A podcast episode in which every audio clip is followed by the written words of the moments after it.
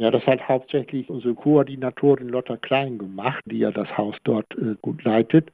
Sie hat federführend die Gespräche geführt, einmal mit der Stadt Jever wegen dem Theater am Dannheim, aber auch Gespräche, und das war ja auch eine Überlegung, gehen wir zum Beispiel in eine Halle, ins TCN, ne, hier in Dorfhausen, oder haben wir eine andere Alternativlösung?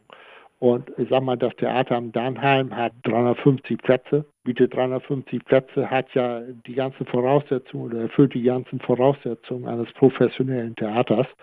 Und ich denke mal, auch im Rahmen der interkommunalen Zusammenarbeit ist es dann gut und richtig, zu, ich sag mal, überschaubaren Kosten, die, ich sag mal, die Nutzung kostet der Stadt Schortens nur kleines Geld. Ne? Das ist im Grunde genommen nur Geld für die Heizung, Energiekosten, Wasser und so weiter und so fort. Und für das Geld gehen wir da eben für zwei Jahre rein, weil auch die an- oder überlegte Nutzung von einer Halle im TCN deutlich zu teuer geworden wäre. Das wäre ein sechsstelliger Betrag gewesen, den man nicht vermitteln kann. Ne?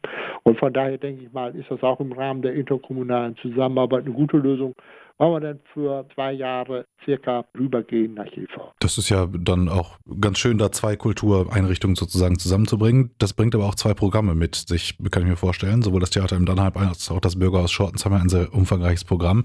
Ja. Wird da jetzt, jetzt schon dran gegangen, für 2025 ein bisschen zu gucken, wie man das unter einen Hut oder beziehungsweise unter ein Dach kriegt? Ja, ja, deswegen musste die Entscheidung auch so schnell getroffen werden. Ne? Wir haben ja jetzt im Verwaltungsausschuss, der das ja einstimmig genauso gesehen hat wie ich, ne?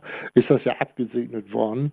Deswegen musste das so frühzeitig sein, weil wir natürlich auch die Verträge abschließen mit den Agenturen. Und ich sage jetzt mal, das muss alles sehr frühzeitig geschehen, denn wir planen ja jetzt schon für nächstes Jahr. Und wir haben sehr, sehr viele Veranstaltungen und von daher denke ich mal, war es an der Zeit, das jetzt zu machen. Der nächste Schritt ist jetzt, dass wir überlegen, wie kriegen wir denn unsere Vereine und Verbände woanders untergebracht, ne?